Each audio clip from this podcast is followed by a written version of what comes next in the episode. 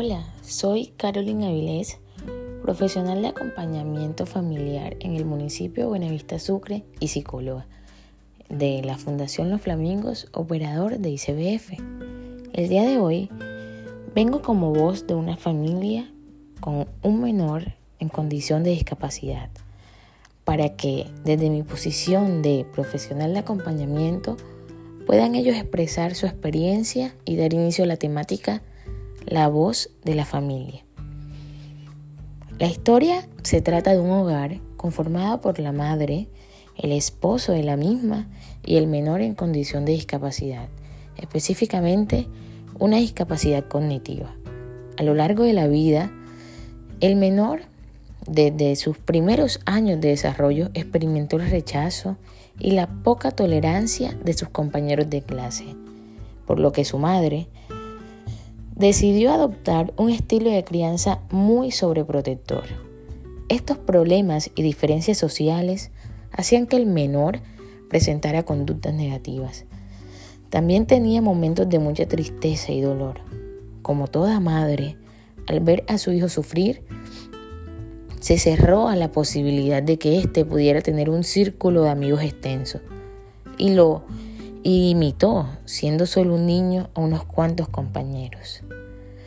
Pero cuando fue creciendo, ese joven que ahora tiene 16 años, desarrolló una personalidad de muchísimo liderazgo, a pesar de que para él era mucho más difícil aprender que para otros niños se esforzaba.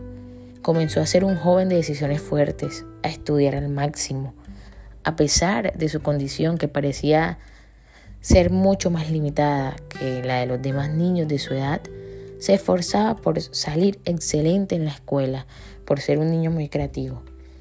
Comenzó a asistir a un grupo religioso donde también conoció a otras personas y comenzó a interesarse por la cultura de su municipio y apoyar eventos creativos. Por ejemplo, en épocas de Semana Santa, acompañaba al sacerdote del municipio a hacer los recorridos y así fue dándose a conocer como un joven líder.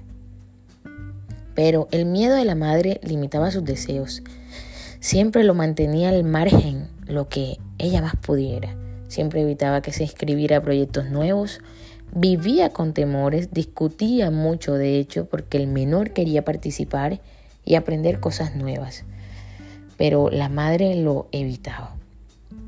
La familia influye en el desarrollo, claro que sí, y mucho más en las decisiones de un menor que siempre se ha visto acompañado o que ha necesitado la ayuda de su madre y por lo tanto para él es una figura importante en su vida. Pero, ¿qué ha pasado?